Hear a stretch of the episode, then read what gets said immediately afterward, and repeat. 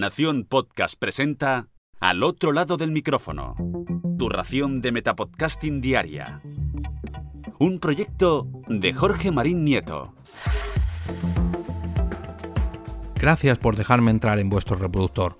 Yo soy Jorge Marín y os doy la bienvenida al otro lado del micrófono. En este episodio os vengo a hablar de una iniciativa que pese a que no tiene muchos años, hacerla hoy en día sería algo totalmente impensable, el podcrossing.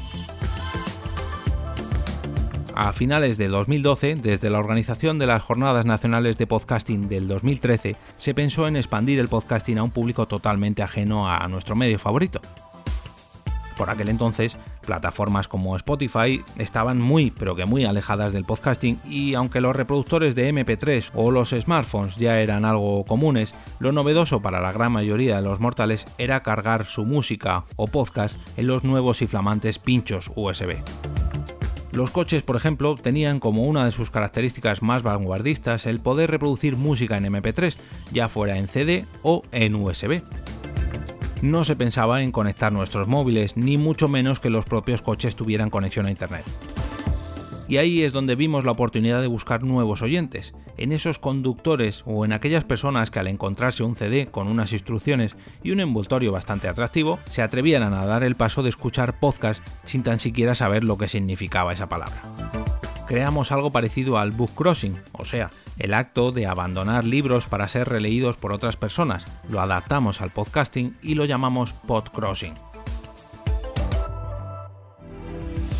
Desde la organización de la JPod 13 diseñamos una carátula que cualquier persona podía imprimir y doblar de tal manera que se transformara en un sobre que contenía todas las instrucciones para abrirte las puertas al podcasting. Se lanzaron a la red tres CDs grabables con un total de 30 podcasts escogidos para ofrecer lo mejor del panorama del podcasting en aquel momento y de esa manera llegar al máximo posible de público. La idea tuvo bastante éxito entre la comunidad, ya que se repartieron CDs por toda España e incluso se cruzaron las fronteras de Inglaterra o Francia. Algunos de nuestros nuevos oyentes de podcast se pusieron en contacto con la organización para dar la enhorabuena por la iniciativa, aunque Tal y como ocurre con la gran mayoría de podcasts, el feedback recibido fue mucho menor que el número de CDs que se repartieron, pero aún así lo consideramos todo un éxito. Al principio comentaba que no había pasado mucho tiempo desde esta iniciativa, y es cierto, solamente han pasado 8 años. Pero claro, si tenemos en cuenta cómo ha cambiado la tecnología e incluso el propio podcasting desde entonces, estamos en otra época muy pero que muy distinta en todos los aspectos.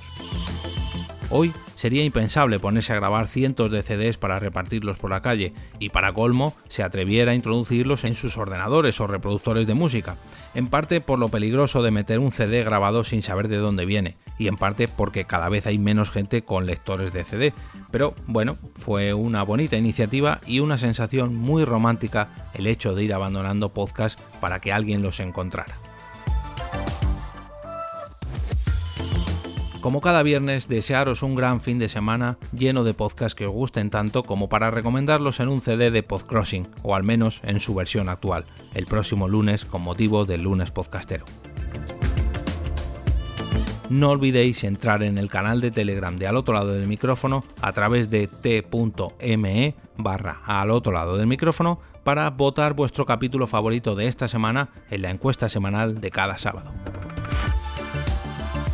Y ahora me despido y como cada día regreso a ese sitio donde estáis vosotros ahora mismo, al otro lado del micrófono.